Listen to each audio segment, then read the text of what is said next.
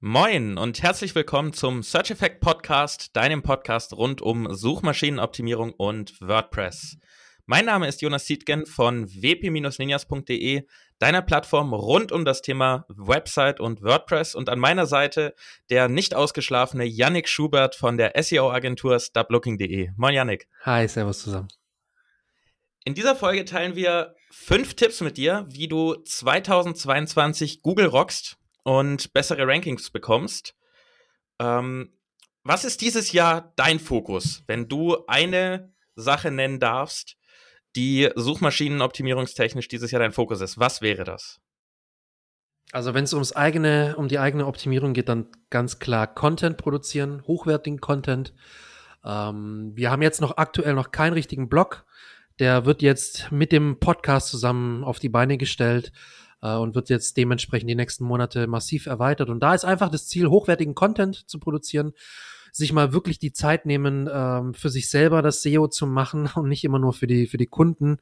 ähm, das ist immer, bei der Agentur, das ist immer wirklich das, das, äh, der, der, wie sagt man, die größte Baustelle bei der Agentur immer wirklich der eigene Content, vor allem wenn du eine kleine Agentur, eine Zwei-Mann-Agentur hast und da jetzt keine, keine riesige Agentur bist mit 50 Mitarbeitern oder, oder selbst mit 20 Mitarbeitern, sondern wenn du wirklich die Kunden gut betreust und dann dir noch die Zeit nehmen, um eigentlich für dich selber das Ganze zu machen und nicht nur immer für die Kunden oder, oder für die Zuhörer jetzt hier in dem Podcast, sondern wirklich die Empfehlungen, die du immer selber hast, mal selber umsetzen. Deswegen Content produzieren, im Blog aufbauen und äh, anfangen, für viele verschiedene Sachen zu ranken.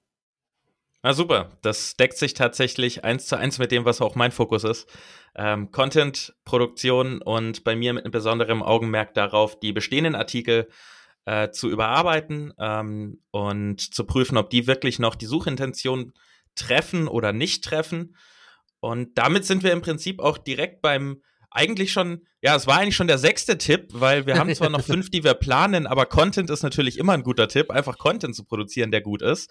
Äh, aber das leitet uns eigentlich über zu dem ersten Tipp, auf den wir eingehen wollen, nämlich den Search Intent, also die Suchintention auf Deutsch. Yannick, was ist das und warum ist das für uns wichtig? Also die Suchintention ist so mittlerweile relativ so ein Bullshit-Bingo-Wort geworden. Weil überall liest du jetzt äh, Suchintention, überall hörst du, oh, Suchintention muss man jetzt optimieren und das ist wichtig. Ähm, das ist eigentlich das grundlegendste Konzept im SEO mittlerweile. Die Suchintention ist das Warum, beziehungsweise das, das, ja, wieso hinter der Suchanfrage. Also, was möchte der Suchende mit seiner Suche bezwecken? Was möchte er finden in der Google-Suche? Und dementsprechend daraufhin optimierst du dann deinen Content und deine Inhalte. Und wenn das jetzt so Bullshit-Bingo-mäßig ist, wieso ist es dann für uns ein Tipp für 2022? Wieso ist es jetzt in aller Munde und so wichtig? Weil Google immer besser wird, den Inhalt zu verstehen. Äh, wir hatten es, glaube ich, sogar in unserer ersten Folge zwecks Title Tag, ähm, dass man da nicht eins zu eins immer das, das Longtail beispielsweise benutzen muss, also die ganz genaue Wortkombination der Suchanfrage. Ja. Und genau dasselbe ist das Thema bei der Suchintention. Google ist unheimlich, unheimlich gut äh, im, im Verstehen des Contents, im Verstehen der, der Suchanfrage, äh, in der Semantik. Also es gab ja diese Updates mit Google Hummingbird, Google Bird, ähm, RankBrain. Das sind alles so Sachen, die darauf eingezahlt haben, dass Google einfach besser die Suchanfragen versteht, wenn sie natürlich ja, na, natürlich gestellt werden. Also jetzt nicht roboterhaft die, die Suchanfrage eintippen in die, in die Google-Suche, sondern wirklich ganz natürlich deine Frage stellen und da ist Google mittlerweile unheimlich gut, das, das zu verstehen. Und deswegen ist es auch natürlich so wichtig, ähm, die Frage im Content so wieder zu beantworten, wie sie auch gestellt wurde. Also ähm, was möchtest du eigentlich damit bezwecken? Was suchst du? Ich muss mich fragen, was möchte derjenige oder diejenige auf Google finden? Und dementsprechend muss ich den Content dazu liefern, weil ansonsten habe ich keine, keine Chance mittlerweile gut zu ranken. Ähm, es ist unheimlich wichtig, genau das zu beantworten, was derjenige oder diejenige finden möchte. Nur so hast du die Chance, ganz weit oben mitzuspielen. Und wie finde ich dann grundlegend heraus, was wirklich die Suchintention ist? Ich meine, ganz grundlegend ist es ja recht klar und leitet sich eins zu eins von der Suchanfrage ab. Wenn da steht Bett kaufen, äh, ist die Suchanfrage vermutlich darauf oder der Suchende und die Suchende ist darauf aus, ein Bett zu kaufen. Äh, da wäre es jetzt komisch, was anderes zu interpretieren. Ähm, aber wenn das doch eigentlich so offensichtlich ist, wie finde ich dann heraus, ob meine Seite bei nicht so ganz offensichtlichen Sachen noch die Suchintention trifft. Und wo, wo ist dann da wirklich so das Feintuning? Worauf achte ich, um das rauszukriegen? Sagen wir mal, ich habe einen bestehenden Artikel, den ich vor zwei Jahren geschrieben habe für, für ja, eine Suchanfrage, ja. ob der noch passt oder ob der nicht passt.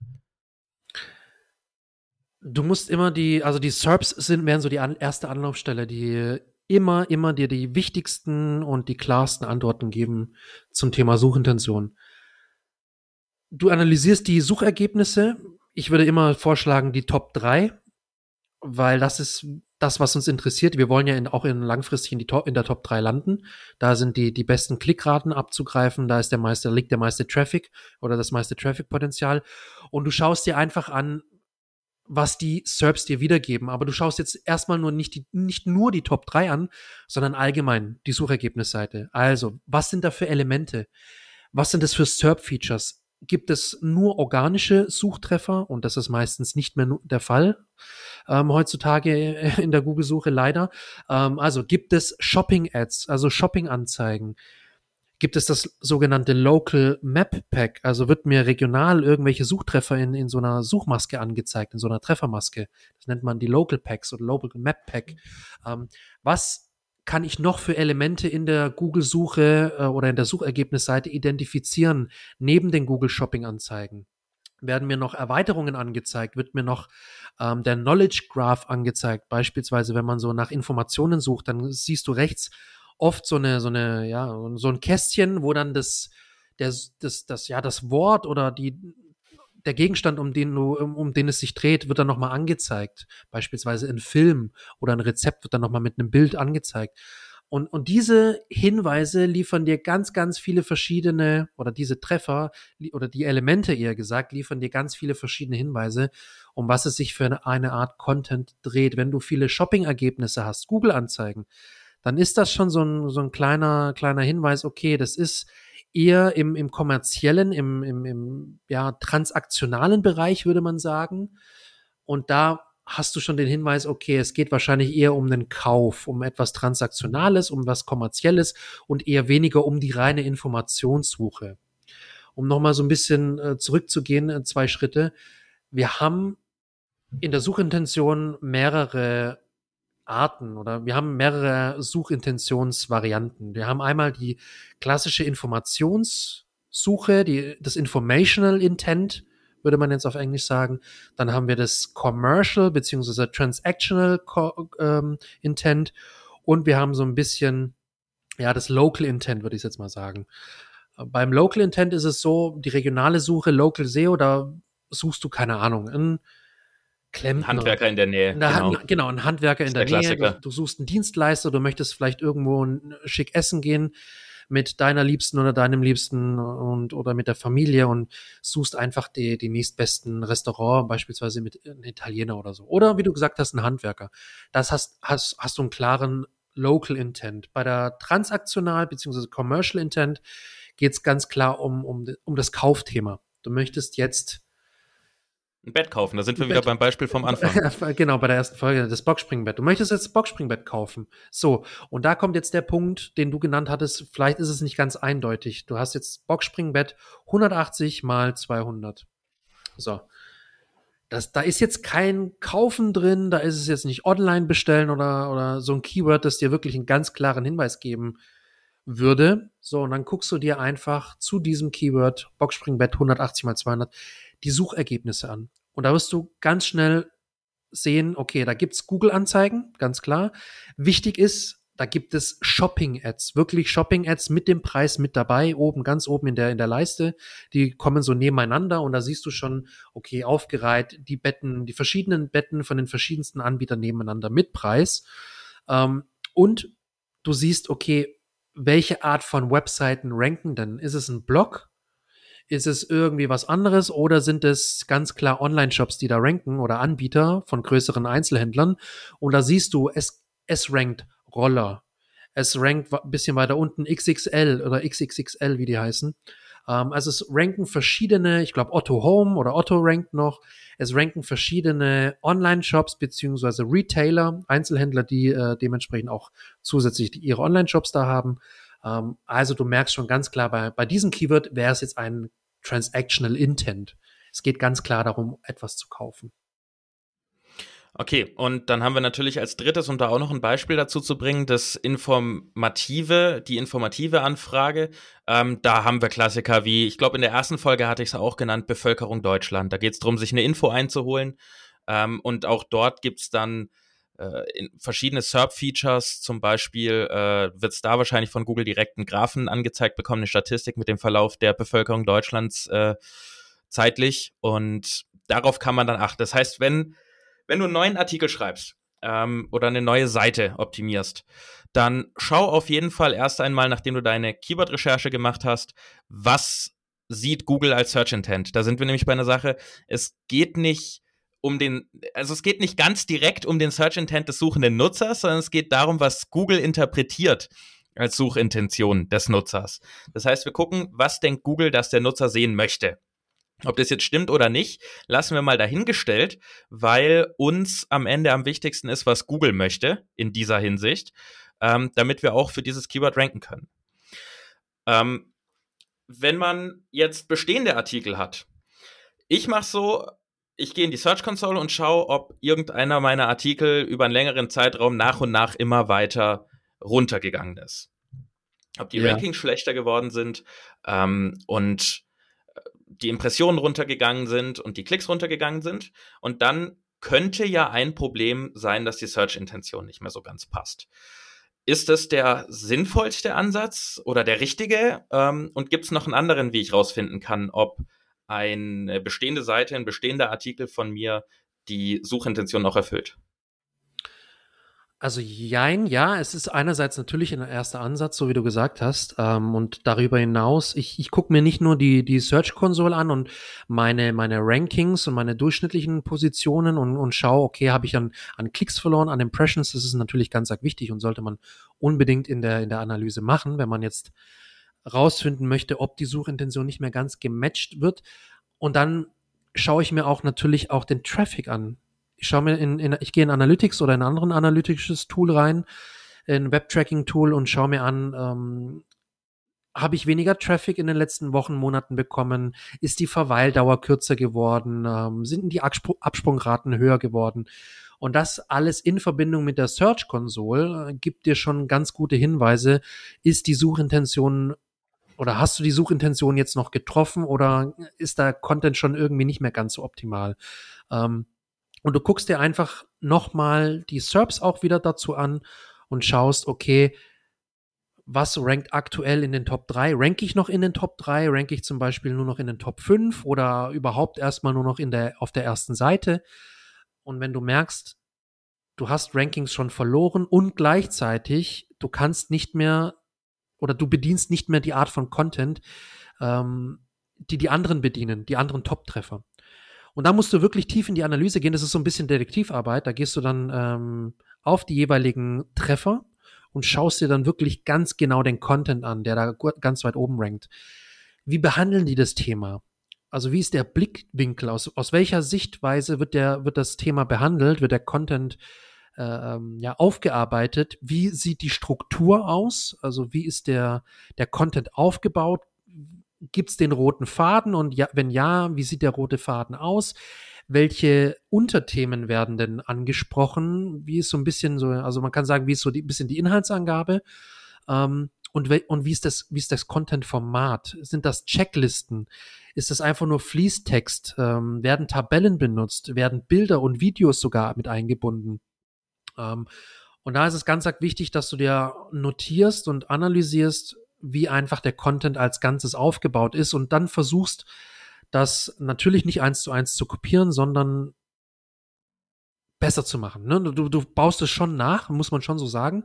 Du würdest den Content schon ein Stück weit nachbauen, aber du versuchst einfach, äh, äh, es besser zu machen. Nicht nur eins zu eins nachzumachen und zu kopieren, das wollen wir im SEO überhaupt nicht, äh, um Gottes Willen nicht falsch verstehen. Aber du willst natürlich ein Stück weit den Content nachbauen und ihn einfach besser machen, runder machen den besten Beitrag dazu schreiben, ganz einfach. Ich wiederhole nochmal, was wahrscheinlich so langsam dann der Kampfschrei unseres Podcasts wird. Google gibt uns mit den Top 3 die Blaupause dafür, was Google sehen möchte für eine Suchanfrage. Was ja. die ersten drei Suchergebnisse tun, scheint für Google das Richtige zu sein. Dementsprechend sollten wir das, was diese drei machen, in einem ähnlichen Format auch tun und eben, wie Janne gesagt, besser machen. Das heißt also, um dieses Thema des, der Suchintention nochmal zusammenzufassen, ähm, wenn man einen neuen Artikel schreibt, sollte man auf jeden Fall gucken, was ähm, zeigt Google für Seiten an für die Keyword-Phrase oder das Keyword, für das ich optimieren möchte. Das ist schon mal Punkt eins, das ist ganz wichtig. Das heißt, aus welchem Blickwinkel betrachten die Top 3, Top 5, Top 10 Suchergebnisse dieses Thema? Und diesen Blickwinkel sollten wir möglichst äh, auch nehmen oder zumindest mal mit aufnehmen in unsere Seite oder in unseren Artikel. Und äh, wenn wir einen bestehenden Artikel haben und den optimieren wollen auf die Suchintention, sollten wir zunächst mal rauskriegen, ob wir die Suchintention noch treffen. Da helfen uns Daten wie immer aus der Google Search Console. Ähm, wenn du die noch nicht mit WordPress verbunden hast, dann werfen wir dir in die Show Notes einen Link, wie du das machst. Da ist eine Anleitung, geht ganz einfach, sind 20 Minuten maximal. Ähm, und gucken uns dort an, für welche Seiten verlieren wir nach und nach Impressionen, Klicks, Rankings ähm, gleichzeitig können wir das abgleichen mit Google Analytics Daten, Matomo, was auch immer du nutzt als Analysetool ähm, und schauen uns dort an, ob der Traffic nachlässt für diese eine Seite, ähm, ob die Absprungrate vielleicht auch angestiegen ist, was ja auch ein Zeichen dafür sein kann, dass es nicht das ist, was der Nutzer gesucht hat. Wenn er drauf geht auf die Seite und nach 20 Sekunden wieder weg ist, scheinst du nicht zu treffen, was der Nutzer gesucht hat. Das also zu der Suchintention. Ich möchte einmal einen kurzen Disclaimer hier einbauen. Ähm, wir haben hier fünf Tipps. Natürlich gibt es noch viel, viel mehr Sachen, die du auch 2022 tun kannst für dein Ranking. Ähm, wir nehmen hier jetzt einfach fünf Dinge raus, weil unser Ansatz immer Pragmatismus ist. Man muss vorankommen, man sollte möglichst wenig Zeit investieren, um möglichst viel ähm, Resultat zu bekommen. Und diese fünf Dinge sind für uns oder diese fünf Tipps und Themen sind für uns wirklich die Sachen, mit denen man vermutlich am schnellsten und am meisten gewinnen kann. Ähm, da die alle sehr umfangreich sind, wir merken nämlich gerade selber, dass wir allein über Search Intent schon jetzt bald ja, 20 Minuten geredet haben. Wir werden mit Sicherheit zu diesen einzelnen Punkten auch noch einzelne ähm, Episoden aufnehmen in diesem Podcast. Deswegen möchten wir jetzt schon mal sagen, abonniere auf jeden Fall diesen Podcast, in welcher App auch immer du ihn anhörst. Wenn du es nicht schon du, längst getan hast, hey. Ja, wenn du es nicht schon getan hast. also. ich frevel. ähm, damit du auch informiert wirst, wenn die neuen Folgen kommen, damit du nichts verpasst und du dann zu diesen einzelnen Tipps in den einzelnen kommenden Episoden auch noch mehr erfahren kannst. So, jetzt haben wir in dem, im, beim Thema Search Intent und Suchergebnisse haben wir drüber geredet, dass dort diese Knowledge-Graphen sind, Google Shopping-Ergebnisse, Local Pack, ähnliche Fragen und wie sie auch alle heißen, diese verschiedenen Features, die man dort in den SERPs bekommen kann. Um die zu bekommen, kann man, also Google ist sehr klug. Google zieht sich aus Seiten die Informationen raus, die dort eingeblendet werden. Aber wir haben tatsächlich als Website-Betreiber die Möglichkeit, ähm, Google zu helfen, diese Informationen besser zu sehen und besser zu verstehen. Und das ist mit den sogenannten strukturierten Daten. Das klingt jetzt sehr technisch. Und was Yannick wahrscheinlich gleich darüber erzählt, ist auch sehr technisch. Deshalb sage ich jetzt schon mal keine Angst und keine Sorge. Ähm, es ist in der Theorie ein technisches Thema, in der Praxis ist es aber tatsächlich ohne technische Fähigkeiten umsetzbar. Und äh, da werde ich auf jeden Fall auch gleich was zu sagen, wie das in WordPress möglich ist. Aber bevor wir damit loslegen, was sind denn jetzt eigentlich diese strukturierten Daten und wann und wofür brauchen wir die? Also strukturierte Daten, das gibt schon eine Weile. Ähm, das ist jetzt im, im SEO kein neues Thema und vor allem ein sehr wichtiges Thema. Strukturierte Daten sind Code-Schnipsel, die du in deinen Quellcode implementieren kannst ähm, und die dann im Quellcode auftauchen und Google beim Verständnis deiner Seite helfen. Strukturierte Daten reichern den Quellcode mit Informationen an, die Google zusätzlich zu deinem normalen Content, den, den auch die Nutzer und Nutzerinnen auf deiner Seite finden, auslesen kann. Google kann dann die zusätzlichen Informationen nutzen, um einfach bisschen besser dein deine Website zu verstehen, dein Thema zu verstehen, die Relevanz zu verstehen. Das ist auch, ein, auch noch ein, äh, ein gutes Mittel, um einfach die Relevanz zu erhöhen deiner Website für das jeweilige Thema, für die jeweilige Suchanfrage. Ähm, und sie zeichnen diese, diese strukturierten Daten, zeichnen verschiedenste Dinge aus. Im SEO sprechen wir auch oft von ähm, Schema-Markups oder von sogenannten Markups. Äh, Google wollte ursprünglich ähm, oder wollte damals eine einheitliche ein einheitliches Vorgehen sicherstellen. Und dann hat man sich, ich glaube, damals sogar mit Yahoo und mit, mit, mit allen anderen nicht allen anderen, genau, mit, äh, mit allen möglichen Anbietern und, und, und Suchmaschinen zusammengetan und haben sogenanntes äh, ja, einheitliches Format entwickelt, nämlich das Schema.org. Das ist gleichzeitig eine Website, ähm, wo du deine, deine Schnipsel ja, herbekommen kannst, wo du Informationen dazu finden kannst. Wir verlinken auf jeden Fall schema.org nochmal in den Show Notes für dich, dass du da, wenn du Interesse hast, dich gerne darüber nochmal informieren kannst. Ähm, und dieses schema.org hilft dabei, das richtig auszuzeichnen. Am häufigsten verwendet man JSON-LD. Das ist ein bestimmtes Format, das du dafür verwenden kannst. Und mit diesem JSON-LD kann man dann im Quellcode die ganzen Sachen auszeichnen. Es gibt zum Beispiel Bewertungen Firmenbezeichnungen, FAQs, Blogartikel und, und Autoren kann man damit auszeichnen und ganz viele verschiedene weitere Sachen. Genau, um die Technik mal ein bisschen in die Praxis wieder umzuwandeln. Ähm, ich nehme immer gern zwei Beispiele, mit denen man sehr einfach erkennen kann und verstehen kann, was diese strukturierten Daten für Auswirkungen haben in den Google-Suchergebnissen. Ähm, zum Beispiel, wenn du einfach mal äh, du kannst ja während des Podcasts hören, kannst ja deinen Browser öffnen und mal reinschauen äh, in Google und gib dort mal Kürbissuppe ein oder Kürbissuppe-Rezept. Und dann wirst du ganz viele verschiedene Kürbissuppe-Rezepte bekommen und in den Suchergebnissen wirst du schon sehen, ähm, dass dort teilweise mit drin steht in diesen Snippets der einzelnen Seiten, wie lange das dauert, die zuzubereiten oder wie viele Kalorien da drin sind. Und diese Daten ähm, haben die Seiten dann mit sehr hoher Wahrscheinlichkeit mit diesen strukturierten Daten ausgezeichnet, haben also im Prinzip im Quellcode ähm, der Website gesagt, das hier ist ein Rezept. Und diese Angabe, die ich hier geschrieben habe, ist die Dauer und diese Angabe, die ich hier geschrieben habe, ist die Kalorienanzahl. Ähm, das ist ein super Beispiel. Ein anderes ist, wenn du nach deinem Lieblingsinterpreten, deiner Lieblingsband in Kombination mit Konzert oder Konzerttermine suchst.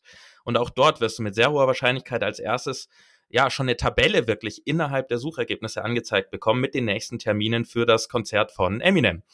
Und diese Daten sind auch wieder mit sehr hoher Wahrscheinlichkeit auf der entsprechenden Website hinterlegt mit strukturierten Daten, wo drin steht, hey, äh, das hier ist das, der, der, Termin, das hier ist der Tag, das ist die Uhrzeit, ähm, das hier ist die Location.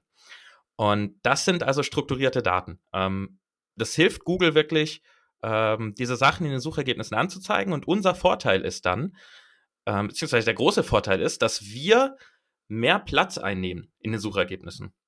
Das heißt, unsere Website wird nicht nur mit dem klassischen Snippet, Überschrift, also Title Tag, äh, URL und Description dargestellt, sondern es steht dann eben noch, ja, um nur bei den Beispielen zu bleiben, die Kalorienanzahl mit drin oder die Zeit, die gebraucht wird. Und dadurch wird unser Snippet größer. Das heißt, wir haben dann schon mal vier Zeilen statt drei Zeilen, die unser Snippet einnimmt wodurch wir wieder mehr Aufmerksamkeit von dem suchenden Nutzer fordern und automatisch bekommen. Ähm, deswegen ist es super, super wichtig, sowas einzubauen und dank WordPress-Plugins, äh, wie du weißt, es gibt für alles ein Plugin und es gibt für alles sogar zehn Plugins, ist es auch in der Praxis super einfach umzusetzen. Ähm, die klassischen SEO-Plugins wie RankMath oder Yoast SEO haben für äh, häufig gestellte Fragen zum Beispiel oder für How-Tos, also wie man etwas macht, für diese, für diese Suchanfragen oder diese Antworten, die wir in Artikeln geben, gibt es vorgefertigte Blöcke für den Gutenberg-Editor. Und mit denen wird automatisch, was du einfach nur reinschreibst in den Gutenberg-Editor, als wäre es ein normaler Artikel, ausgezeichnet mit diesen strukturierten Daten, damit Google das besser interpretieren und anzeigen kann. Und für weitere Dinge wie wenn wir jetzt einen WooCommerce-Shop als Beispiel nehmen und dann wirklich auch für Produkte den Preis und die Verfügbarkeit und die Marke ähm, auszeichnen wollen als strukturierte Daten, gibt es auch Möglichkeiten. Ich nehme da sehr gerne das Plugin Schema Pro.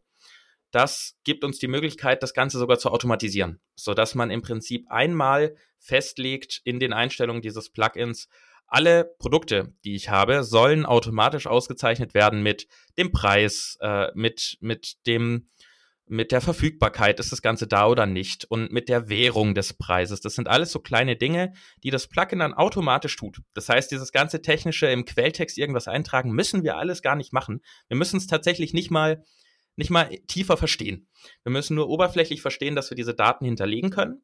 Und das geht mit diesen Plugins super einfach. Wir verlinken auf jeden Fall Schema Pro auch in den Show Notes. Ich habe da auch eine Anleitung zu, ähm, wie das funktioniert, was du damit machen kannst. Das heißt, schau dir das auf jeden Fall mal an, wenn strukturierte Daten für dich nützlich sind und ich glaube, wir sind uns beide einig, die sind für jeden nützlich und auf jeder Art von Website und jeder Art von Seite gibt es eine Möglichkeit, die sinnvoll anzuwenden. Unbedingt. Möchtest du zu dem Thema noch was hinzufügen? Ja, noch ein kleiner Erfahrungsbericht aus der Praxis. Wir machen es oft so bei unseren Kunden und bei, bei verschiedenen Projekten, dass wir vor allem im Informational-Bereich die FAQs nutzen. Aber es ist nicht nur im, Informational-Bereich so, sondern auch, wenn es um irgendwelche Produkte geht oder Kategorien, ist es so, dass wir gerne auch das FAQ-Markup verwenden, um einfach, wie du es schon angedeutet hast oder gesagt hast, ähm, mehr Platz in den Suchergebnissen einzunehmen. Einfach, man nennt so ein bisschen, wir nennen das immer als SERP Domination. Das ist so ein, so ein bisschen so ein, so ein ja, Begriff, der auch im, im SEO rumgeistert, SERP Domination ist. Wir wollen einfach maximal sichtbar werden, sichtbar sein mit unserem Snippet, mit unserem Treffer, um einfach den Wettbewerb oder die Marktbegleiter ein bisschen runterzudrücken und einfach aus dem sichtbaren Bereich zu heben, zu drücken, ähm, damit wir einfach sichtbarer sind, präsenter sind und das hilft teilweise und es, es hilft aber auch Google bei der, bei der Interpretation unseres Contents und deren Relevanz, um einfach Google zu zeigen, hey, wir sind das relevanteste Ergebnis, weil wir haben noch FAQs, wir haben noch andere Sachen und die haben wir sogar im Quellcode ausgezeichnet, damit Google das noch besser auslesen kann, noch besser verstehen kann, ähm, neben dem normalen Main Content, neben dem ganz normalen Textbereich. Perfekt. Also wenn du jetzt immer noch nicht ganz genau weißt, wie du das einfügst oder was du damit machen sollst, zwei ganz einfache Tipps. Ähm, wenn du das Rank Math oder Yoast SEO Plugin hast, bei deinem nächsten Artikel bau einen ähm, Block ein in Gutenberg, der heißt dann FAQ oder häufig gestellte Fragen. Und mit diesen Plugins kannst du diesen Block einfügen und beantwortest dort die Fragen, die Google dir selber anzeigt für dein Keyword. Wenn du dein Keyword eingibst, kriegst du ja häufig diese Box angezeigt mit ähnlichen Fragen. Und diese Fragen frühstückst du einfach in diesen FAQ, in diesen ausgezeichneten Blog, ähm, frühstückst du ab. Und der gleiche Tipp für How-To. Ähm, How-To ist eine super Möglichkeit, um Schritt-für-Schritt-Anleitungen äh, zu hinterlegen. Wenn du also irgendetwas erklärst, irgendein Tutorial schreibst, dann nutze das How-To, den How-To-Blog und die Auszeichnung dessen, damit Google die Möglichkeit hat, zu erkennen, Schritt 1, Schritt 2, Schritt 3 und dass das richtig ausgezeichnet ist. So viel zur Praxis. Funktioniert eigentlich bei so gut wie jedem Artikel, egal auf was man optimiert, ob das jetzt ein Produkttest ist oder ein, inf informeller Artikel. Es geht eigentlich immer. So, wir kommen mal zu zwei, zwei netten Namen. Äh, Bert, der Bert und zu Mumm. Ähm, klingt das ein bisschen wie Sesamstraße, ist es aber tatsächlich nicht. Was sind, was sind Bert und Mumm und was haben die damit zu tun, dass wir dieses Jahr oder generell auch mehr Fokus darauf legen sollten, Medien in unsere Artikel einzubauen? Also Bert und Mumm sind zwei, erst kam Bert, jetzt kommt äh, Mumm, beziehungsweise Mumm ist, MUM ist in, in aller Munde gerade. Ähm, das Google Bert Update ähm, ist schon eine Weile her schon eins, zwei, drei Jährchen, glaube ich, mittlerweile. Und das ist ein, ein sehr umfangreiches Update beziehungsweise neues Konzept gewesen, damit Google einfach die Texte, den Content und vor allem auch die Suchanfragen besser verstehen kann. Es zählt darauf ein, zielt darauf ein, ähm, Suchanfragen besser zu beantworten, also aus Google-Sicht, und einfach relevantere Suchergebnisse präsentieren zu können. BERT steht dabei für, jetzt pass auf, Bidirectional Encoder Representations from Transformers. Ich habe mir das aufgeschrieben. Toll, jetzt hast du jeden Zuhörer verloren. Jetzt macht jeder aus. es, ist, es steht einfach dafür, dass ähm, Google verschiedenste Anfragen oder, oder Konzepte transformieren kann und im bidirektionalen Raum verwerten kann, also und encodieren kann. Also eigentlich das, was im, im, im Namen schon drin steckt. Es geht einfach darum, Dinge besser verarbeiten zu können, dementsprechend besser ver, ähm, interpretieren zu können und bessere Google-Ergebnisse wiedergeben zu können. Das kam 2018, wurde dann 2019 ähm, nochmal überarbeitet. Ähm, oder nee, es wurde, glaube ich, 2018 vorgestellt, 2019 dann wirklich ausgerollt. Und es hilft einfach dabei, die Texte und die Suchanfragen ja besser zu präsentieren und, und zu verstehen. Vor allen Dingen, vor allen Dingen die, die Natural Language Processing äh, Sachen kamen damit rein. Das heißt, dass das, was wir eingeben, ähm, wir, wir googeln ja nicht sehr natürlich häufig. Wir googeln ja nicht, wie wir mit jemandem reden würden oder wie wir jemandem eine Frage stellen würden. Aber es kommt immer mehr, dass man doch komplette Fragen, komplette Sätze eingibt in Google. Und die Verarbeitung von diesem echten Reden, von dieser echten Sprache, die ist im Prinzip auch mit das Ziel gewesen, das umzubauen in das, was Google auch verstehen kann. Ähm, weil wir, wie gesagt, wenn wir miteinander reden, deutlich anders Fragen stellen würden, als wenn wir es googeln. Also ich würde ja nicht ja, sagen, ja. wenn ich mit Yannick im Gespräch bin beim Kaffee, äh, würde ich ja nicht sagen, Yannick, Bevölkerung Deutschland. Sondern äh, ich würde ja eine bisschen netter klingende Frage stellen, wie, Yannick, weißt du zufällig, wie viele Menschen in Deutschland leben? Und das hat beides das genau das gleiche Ziel und genau die gleiche Absicht, aber ist so unterschiedlich ausgedrückt, ja, dass richtig. Google mit diesem Update versucht und es schafft definitiv, diese Anfrage genau gleich zu verstehen wie die andere, auch wenn sie dann natürlicher klingt. Richtig. Und MUM setzt diesem Ganzen noch einen oben drauf. MUM steht für Multitasking Unified Model oder Multitask Unified Model. Und das soll einfach aussagen, dass das ganze NACWL, Natural Language Processing, NLP auch kurz gesagt, einfach noch weiter verbessert wird und dass ähm, diese ganze Technologie noch stärker äh, Anwendung findet in der, in der täglichen Praxis. Und das zielt wieder darauf ein, einfach natürliche oder natürlich gestellte Suchanfragen besser zu verstehen. Du hattest es ja schon gesagt mit der Bevölkerung. Ähm, ein ähnliches Beispiel habe ich, wenn es zum Beispiel um, um das Thema Geld Geld machen, äh, Geld verdienen im Online-Bereich geht, da kannst du dann auch eine Frage stellen wie Kohle verdienen mit Online-Marketing. Und dann siehst du in den Suchergebnissen, es kommen Suchergebnisse, die das Wort Kohle verdienen mit Online-Marketing gar nicht so im Text haben, auch in der, in, im Titel dann nicht, sondern da steht einfach, wie verdienst du am besten Geld mit Online-Marketing oder sonst was. So, und da merkst du schon, Google versteht einfach ganz, ganz gut, was das Thema Kohle eigentlich heißt im Kontext von Geld verdienen. Du, du kannst dann wirklich schreiben, Kohle verdienen mit Online-Marketing und du wirst Suchergebnisse sehen in der Google-Suche, die sich wirklich um das Thema Geld verdienen äh, im Online-Bereich drehen. Und da merkt man schon, wie gut die Technologie mittlerweile ist und das äh, MOM, MUM, MAM, wie auch immer, soll das Ganze noch weiter verbessern und ist ein, ein Quantensprung in der Google-Suche, laut eigenen Aussagen von Google, weil es einfach unheimlich, unha das Ganze unheimlich, unheimlich äh, äh, weitertreibt und professionalisiert und dafür auch dementsprechend sehr, sehr viel Performance seiten Google notwendig ist. Ja, und ein großes Ziel dessen ist auch, nicht nur Text besser zu verstehen, sondern auch weitere Inhalte, weitere Medien, die wir in Seiten und Artikeln haben. Ähm, ich nenne mal die drei Klassiker, ne? Audio, Video und Grafiken. Das sind so die Klassiker, die man in Artikeln hat. Die meisten nutzen wahrscheinlich überwiegend Bilder und das Verständnis für diese Medien weiterzuentwickeln ähm, und besser daran erkennen zu können, worum es geht. Das ist auch ein Ziel dieses MUM-Updates. Deswegen ist unser Tipp tatsächlich dieses Jahr auch ein bisschen mehr Fokus noch auf Medien zu legen. Also ein, ein Podcast zu machen, so wie wir es tun, oder einfach die Folge als Audio nochmal, äh, ein, ein Artikel als Audio nochmal aufzunehmen und das mit einzufügen. Ähm, gleichzeitig können wir auch sagen, wir, wir nehmen noch ein Video auf, laden es auf YouTube und embedden das dann, äh, betten das dann also auf unserer Seite ein.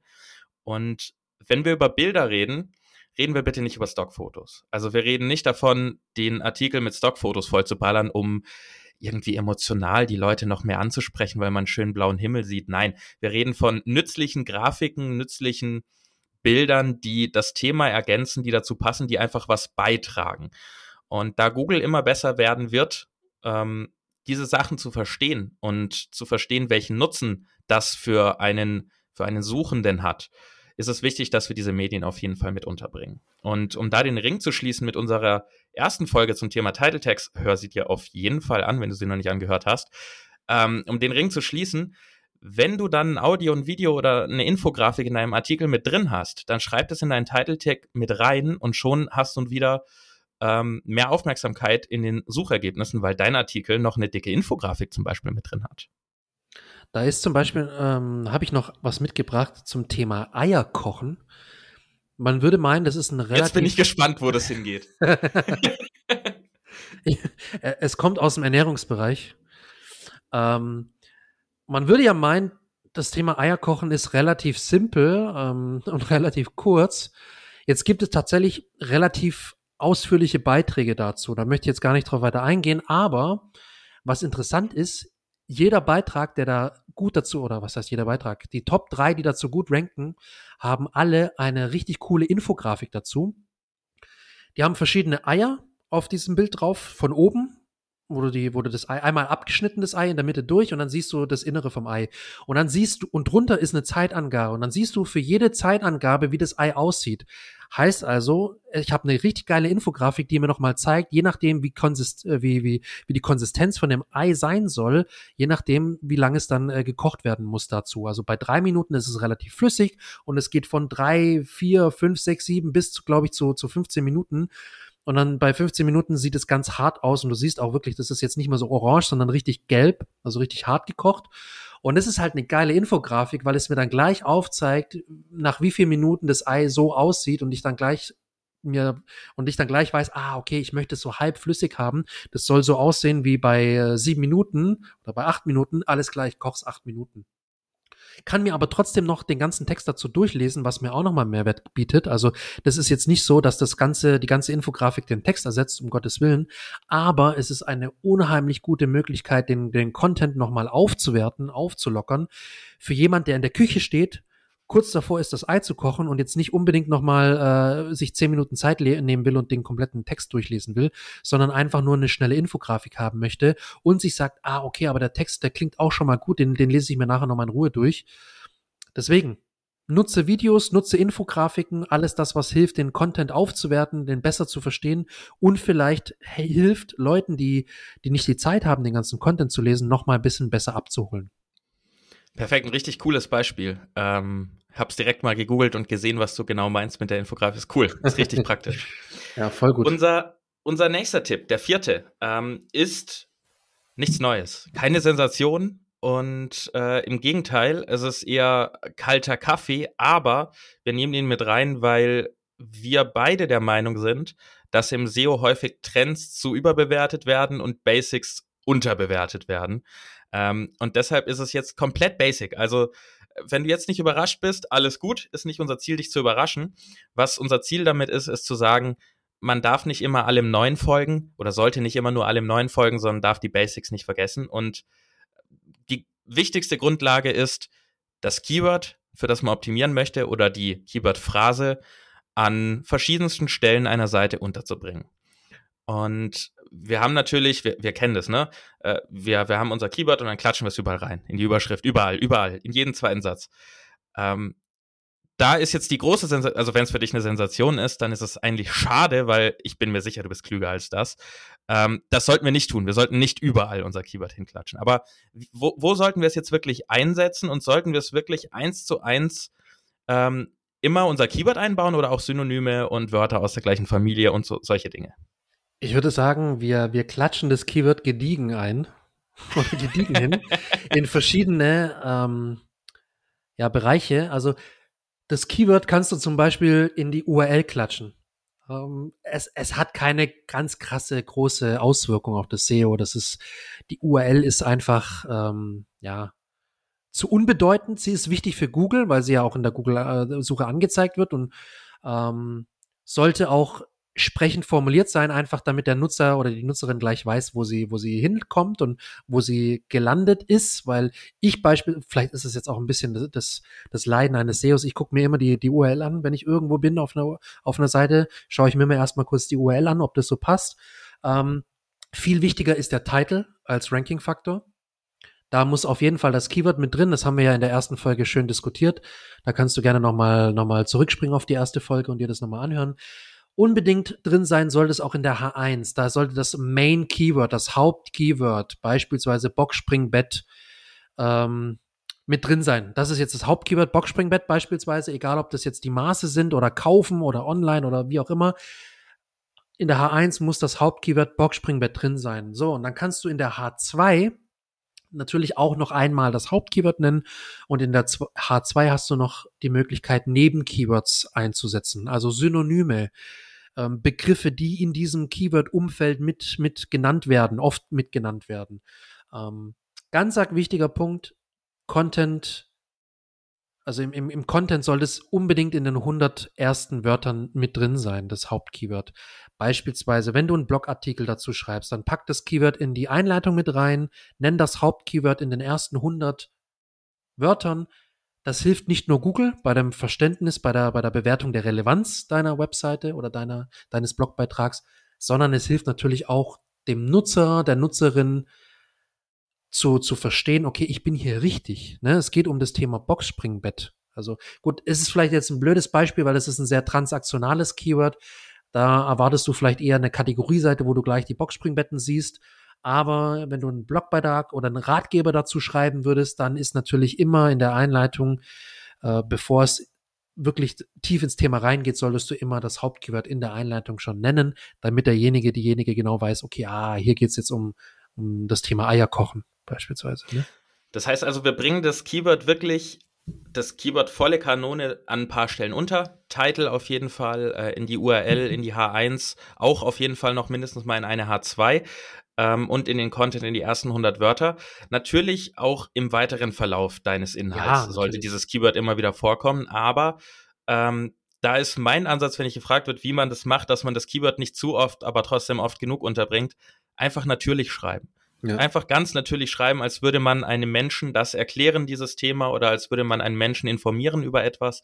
Und dann bringt man das Keyword automatisch immer wieder unter. Aber was dadurch eben vor, vor allem von alleine passiert ist, dass man Wörter aus dem gleichen, aus dem gleichen Bereich benutzt, dass man Synonyme benutzt, dass man auch über andere Arten von Betten redet, wenn wir jetzt mal beim Boxspringbett-Beispiel bleiben.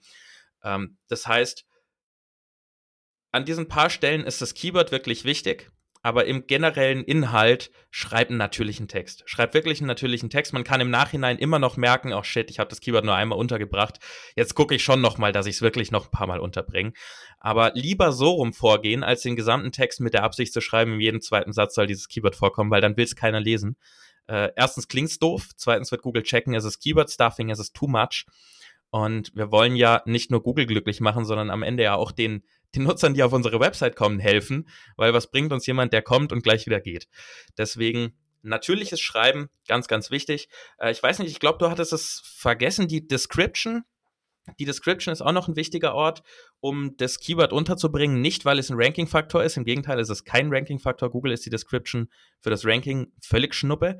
Ähm, aber in der Description wird ein Keyword fett hervorgehoben wenn es die Suchanfrage widerspiegelt. Wenn also jemand Boxspringbett googelt und in der Description steht das Wort Boxspringbett, wird das fett hervorgehoben, wo wir wieder beim Thema Aufmerksamkeit und ähm, Domination Google, unsere Google Domination, äh, sind wir wieder bei dem Thema, die Sub-Domination, ähm, die wir jetzt alle anstreben, äh, können wir damit auch wieder abfrühstücken. Mehr Aufmerksamkeit. Richtig, ja.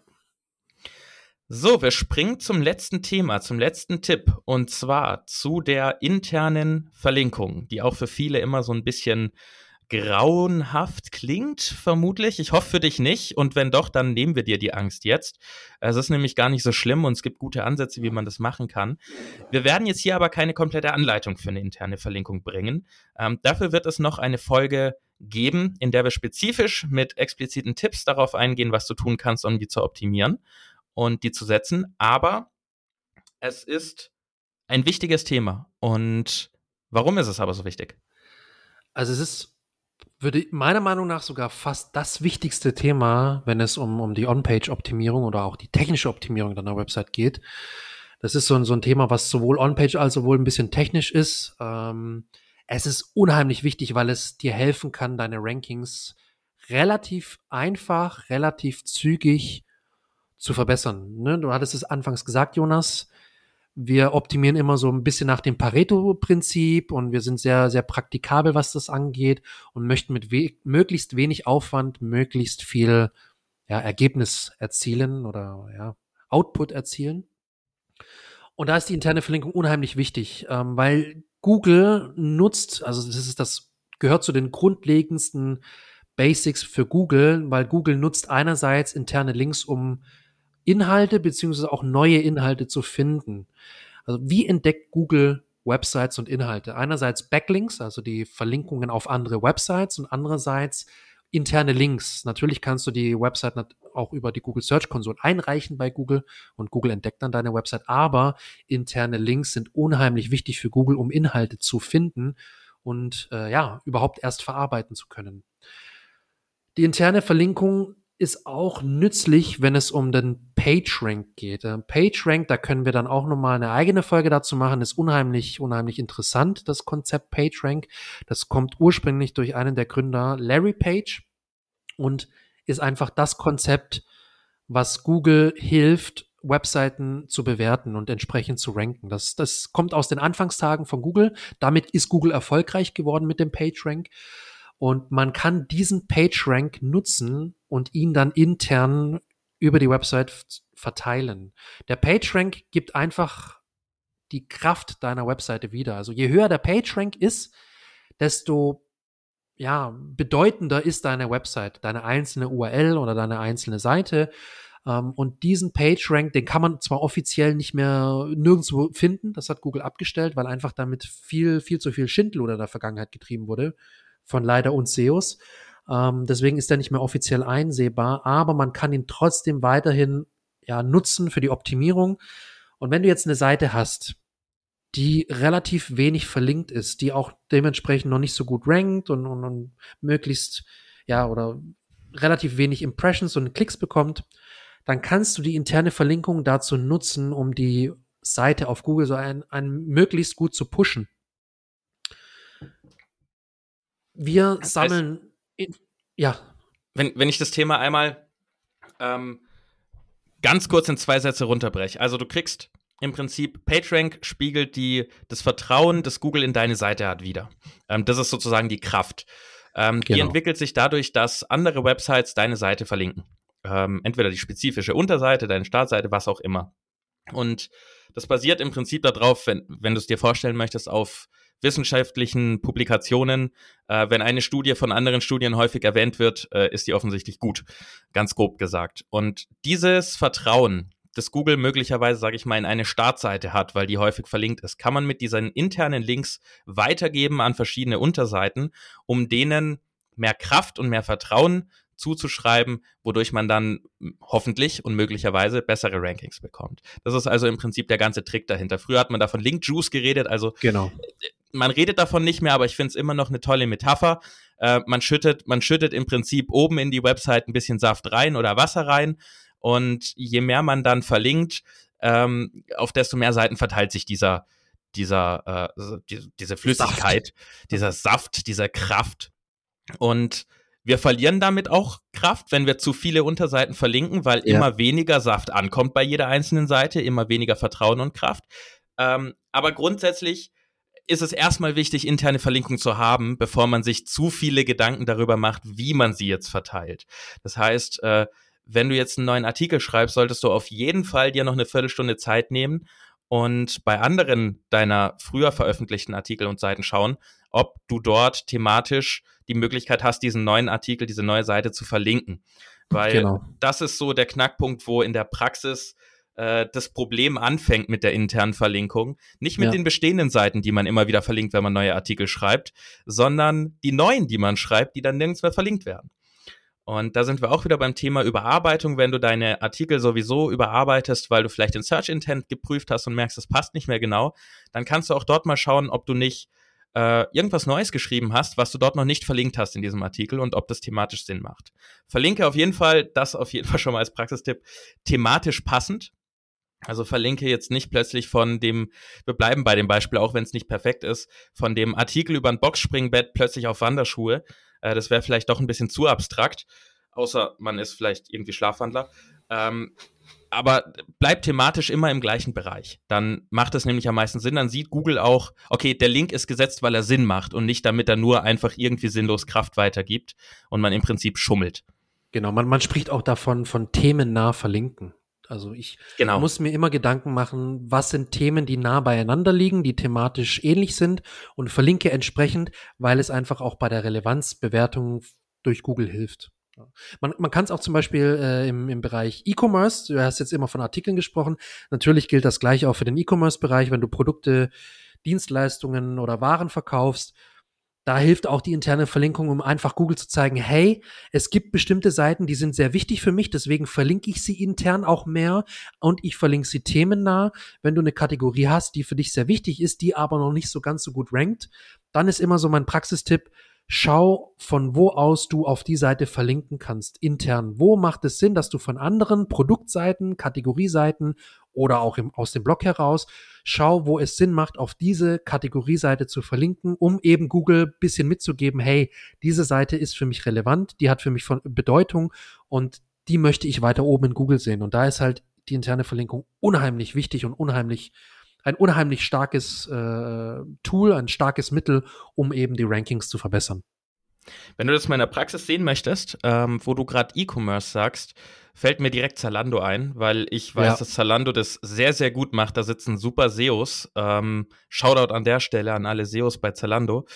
Ähm, bei jeder Kategorieseite ist unten dran noch ein Text. Natürlich kommen oben die ganzen Produkte, die zu dieser Kategorie passen, sagen wir wieder Herrenwanderschuhe.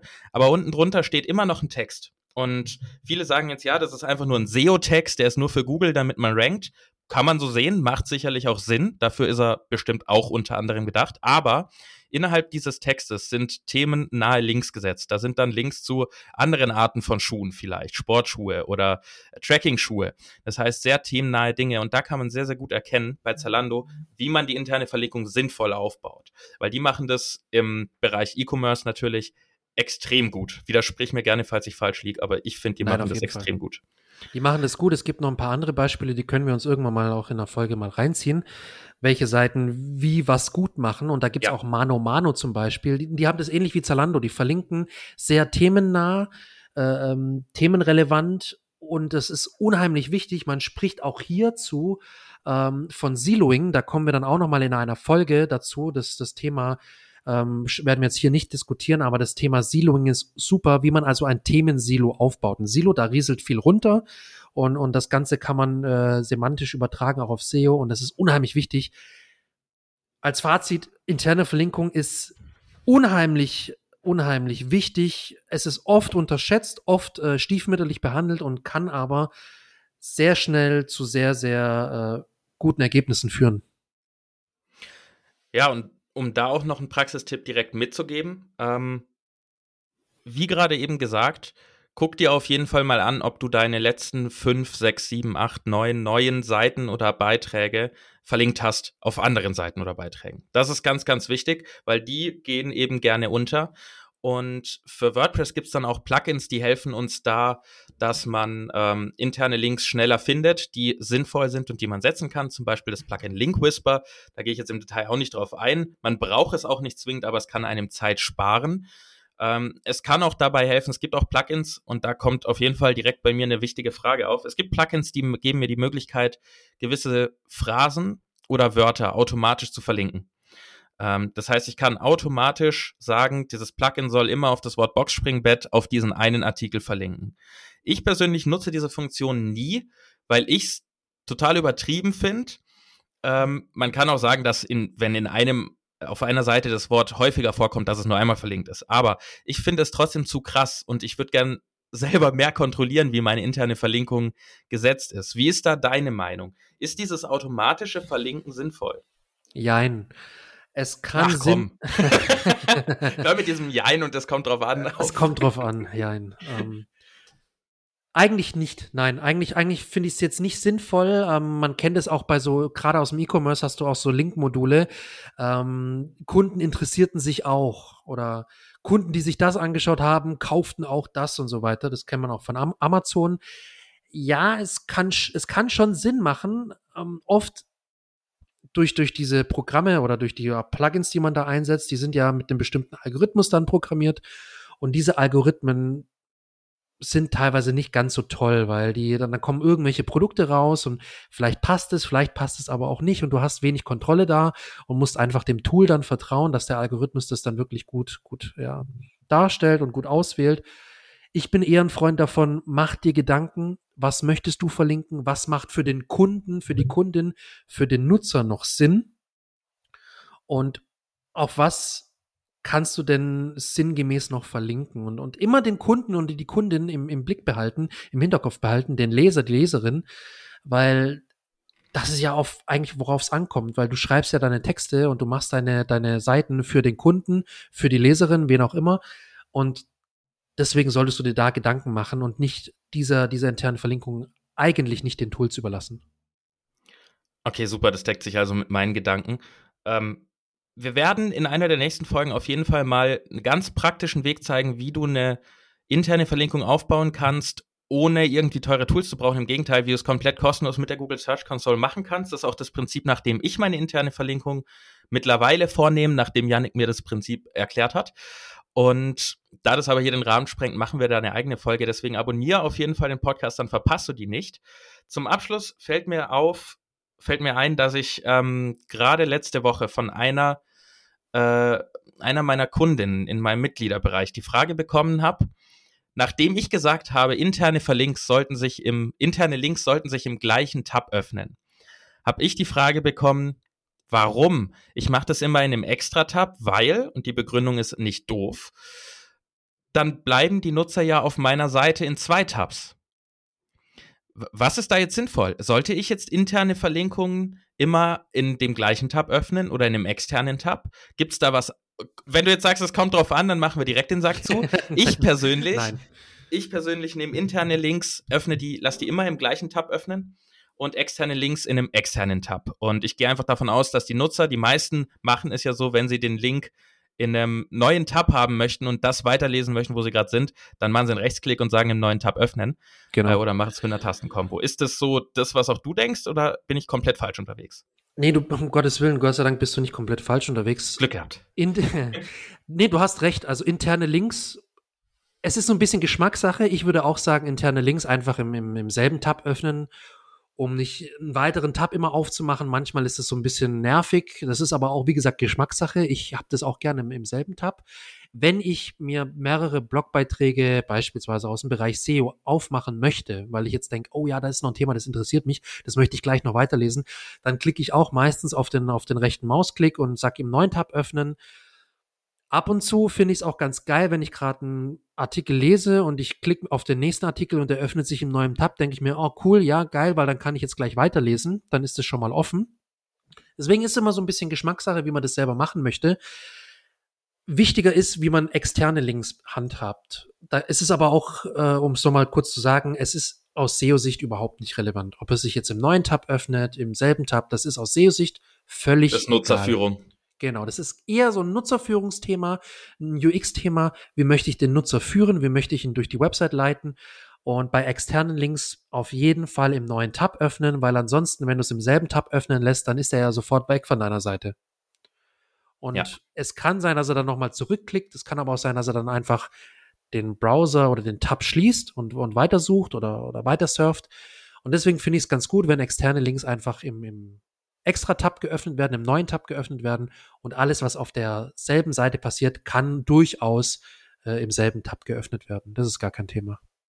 Super, dann habe ich Glück, dann habe ich die Frage nämlich richtig beantwortet und habe nicht komplett falsche Infos weitergegeben. Gott sei Dank.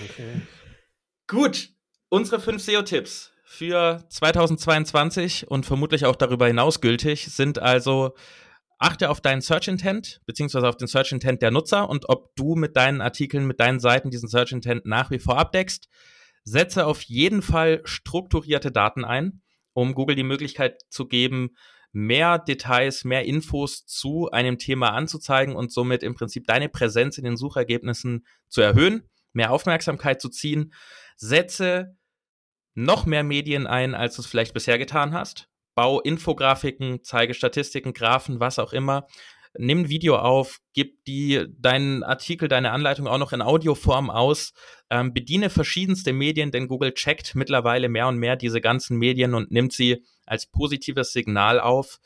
Ähm, achte auf die Basics, setz dein Keyword ein, baue es in den Titel ein, in die wichtigsten Stellen. Du kennst die Titel URL H1, auch in der H2 am Anfang vom Content, aber Spam auf jeden Fall nicht, sondern schreib dann einen natürlichen Inhalt, als würdest du mit einer Person im echten Leben sprechen. Und zu guter Letzt achte auf deine interne Verlinkung und da insbesondere auf die interne Verlinkung neuer Seiten, die du erstellt hast, die du vielleicht vergessen hast, einfach zu verlinken, gehe alte Seiten durch und schau, ob du dort nicht irgendwo thematisch Platz hast, um eine Verlinkung auf einen deiner neuen, auf eine deiner neuen Seiten zu setzen. Habe ich was vergessen, Janik? Nein. Fantastisch. Du hast Super. wirklich alles gesagt. Schön. Dann, ähm, wie immer, wenn dir dieser Podcast geholfen hat, Ähm, abonnieren sage ich jetzt nicht nochmal, haben wir schon zweimal, also wir müssen es ja auch nicht übertreiben. Aber äh, hinterlasse uns sehr, sehr gerne eine Bewertung. Wir freuen uns riesig von dir zu hören. Wir machen diesen Podcast ja für dich, um dir zu helfen. Und wenn wir irgendetwas besser machen können, schreib uns das gerne auch in eine Bewertung rein. Wenn wir irgendetwas auch gut machen, schreibt uns auch gerne rein, dass wir es weitermachen. Und insbesondere schreib gerne mal in die Bewertung rein, ob dir unsere Folgen zu lang sind. Die erste war, glaube ich, eine Dreiviertelstunde. Das würde mich auch interessieren, ja. Die zweite ist eine Stunde. Ich bin ein Fan von langen Podcasts. Äh, wir werden auch kürzere Folgen haben, aber uns ist wichtig, was du denkst. Und zudem helfen uns die Bewertungen, mehr Reichweite zu gewinnen. Und somit hilfst du auch anderen Website-Betreibern, mehr über SEO lernen zu können. Ähm, deswegen hinterlasse uns gerne eine Bewertung in der App, die du nutzt für deine Podcasts. Und wenn du mehr über WordPress lernen möchtest, guck auf wp-ninjas.de vorbei. Da kann ich dir meinen Mitgliederbereich sehr ans Herz legen und meine vielen, vielen kostenlosen Artikel und Tutorials. Äh, SEO immer bei Yannick melden. Ähm, Yannick Schubert von stoplooking.de, zusammengeschrieben stoplooking mit Doppel-O natürlich. Und dort findest du im Prinzip die Möglichkeit, ja, ihn oder den Timmy, seinen Agenturpartner anzuschreiben, deine Fragen zu stellen zum Thema SEO. Kann ich nur empfehlen, habe ich selber gemacht. Ähm, dadurch kennen wir uns unter anderem. Vielleicht mal eine Story für einen anderen, für eine andere Folge. Das, das, unsere, unsere Geschichte wäre auch mal spannend. Unsere ja. Liebesgeschichte. Oh, oh, oh.